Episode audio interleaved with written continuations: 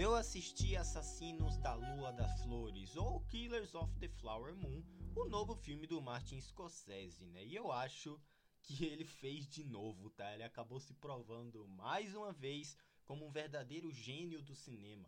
Né? E após aclamados clássicos como Bons Companheiros, né? o Godfellas, o Taxi Driver, o Infiltrados, Lobo de Wall Street, volta mais uma vez criando o verdadeiro cinema provocativo, dramático, angustiante, extremamente bem atuado e de um ritmo instigante mesmo com 3 horas e meia de duração.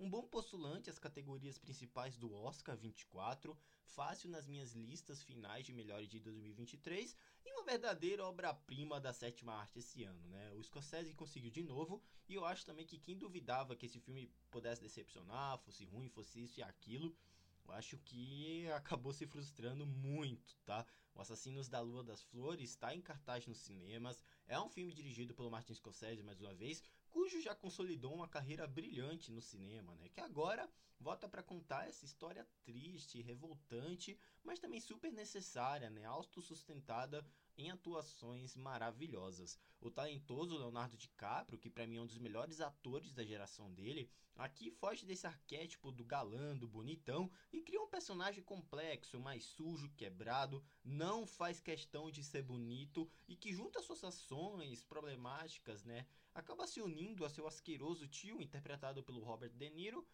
excelente, uma lenda do cinema, excelente ator, para oprimir a comunidade da personagem da excelente Lily Gladstone, que, né, todos com performances aqui dignas de premiações em estatuetas, tá? A trama do filme acompanha os assassinatos, né, dados a partir de circunstâncias misteriosas na década de 1920, assolando os membros da tribo Osage, né, acabando desencadeando uma grande investigação envolvendo o poderoso J. Edgar Hoover, considerado o primeiro diretor do FBI. Em uma fotografia lindíssima, né, aproveitando as paisagens naturais daquela comunidade, né, atrelada também a uma direção que não perde o ritmo e o domínio dos seus atores, né, o Scorsese tem algo que é genial, é como ele dirige seus atores, extrai o melhor deles, né? O filme aqui, baseado no livro do David Graham, apresenta uma história que condiz muito com a sociedade americana, né? Potencializada pela experiência cinematográfica, que é encantadora, né? Uma honra ver o Scorsese em uma sala de cinema.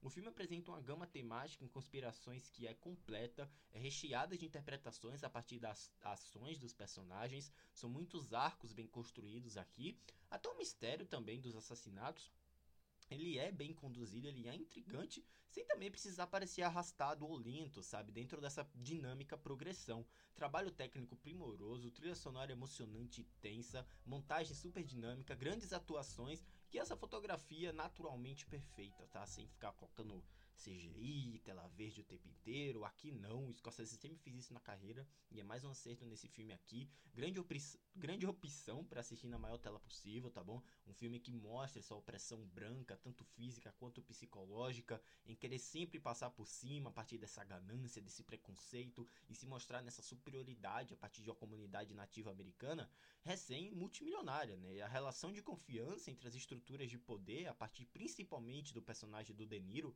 é angustiante, sabe? Essa é tão tenso, é perfeitamente bem dirigido, sabe? O Scorsese ele é gênio e o Assassinos da Lua das Flores é mais um revoltante e brutal filme de sua carreira, super respeitoso com a história dos Osage, que só prova como o mesmo domina a sétima arte e também consegue, né, passar qualquer tipo de mensagem na telona. Que filme impactante, o terceiro ato desse filme é poderoso, tá?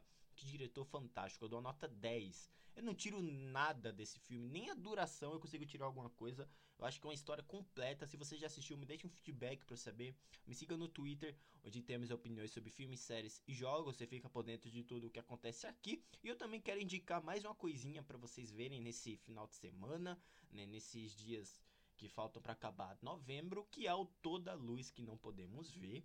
É uma série eu também quero indicar nesse podcast, arrumar esse pequeno tempinho aqui para indicar para vocês essa série, tá bom? Do Sean Levy, que é o responsável por Stranger Things, responsável por Deadpool 3, e também do Steven Knight, do Peaky Blinders. Eu adorei essa série, o elenco bem demais. É uma série curta, valiosa, emocionante, boa para ver nesses próximos dias. A menina protagonista também manda super bem, o drama funciona. Tem o Mark Ruffalo nessa série tá? São quatro episódios de uma hora, você embarca logo nesse bom design de produção, sabe? A partir dos personagens, que tem até o protagonista de Dark, se eu não me engano, esqueci o nome dele. Mas eu adorei, tá? A trama daqui vai, vai acompanhar esse Warner Fanning, que é esse jovem alemão, né? Que aficionado pelo rádio, que durante a Segunda Guerra ele acaba entrando no exército nazista para descobrir transmissões radiofônicas ilegais, né? No entanto, a brutalidade do conflito faz o questionar o seu verdadeiro papel na guerra. O diretor de Deadpool 3 e Stranger Things aqui arrasa na direção, vale a pena sua assistida, tá bom? Que sirva de indicação para você dar um play em toda luz que não podemos ver, tá bom? Dou nota 7,5 para essa série, mas o Assassinos da Lua das Flores é 10, sabe? Faz um tempão, eu lembro que anunciaram esse filme, sei lá, em 2020, se eu não me engano, desde aquela primeira foto com o DiCaprio, com a Lily Gladstone, também fiquei sabendo que quem seria o protagonista desse filme seria o Jesse Plimons, né, que faz parte do arco do, da criação do FBI. Aqui eles trocaram, né, colocaram o DiCaprio como protagonista, mais uma vez sendo o ator que acompanha o Scorsese já tem um bom tempão. Mas enfim, você assistiu esses dois, essas duas produções? Me deixa o feedback para saber. Vou deixando vocês por aqui. Muito obrigado mesmo e até a próxima. Tchau.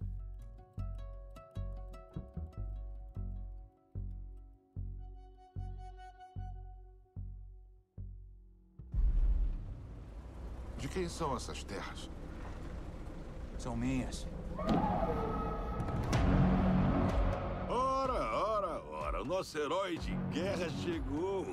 Você fez uma boa escolha voltando para cá. Os Osage são o melhor, mais rico e mais lindo povo dessa terra de meu Deus. Eles foram mais espertos do que todo mundo. E fizeram com que eles decidissem quem ficaria com o petróleo. Filho, eu tenho uma pergunta. Gosta de mulheres? é a minha fraqueza. Misturamos essas famílias, o dinheiro pelos direitos de extração flui na direção certa. Virá para nós. Shumikassiche. É o que você é. Eu não sei o que você disse, mas deve ser homem bonito, hein? Indígena.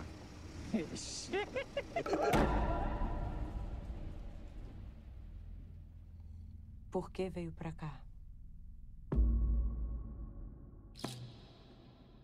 Eu trabalho com meu tio. Tem medo dele? Não, ele. Ele é o melhor homem do mundo. Os Osages, o tempo deles acabou. Nós temos que retomar o controle da sua casa. Eu fui enviado de Washington DC para investigar esses assassinatos. São tantas mortes que já perdemos a conta. Muita falta de sorte. Para mim, parece mais uma epidemia do que falta de sorte.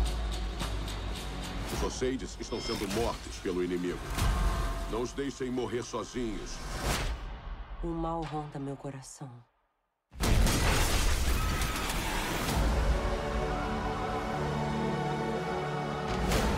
Temos que escolher um lado. Eu nem sei se você ainda me ama. Claro que eu te amo. Eu prometo matar esses homens que mataram minha família. Sua esposa disse de quem ela tinha mais medo?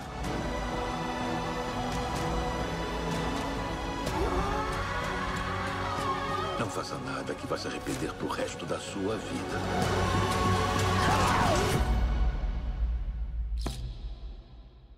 Ah, eu sou todo arrependimento, Bill.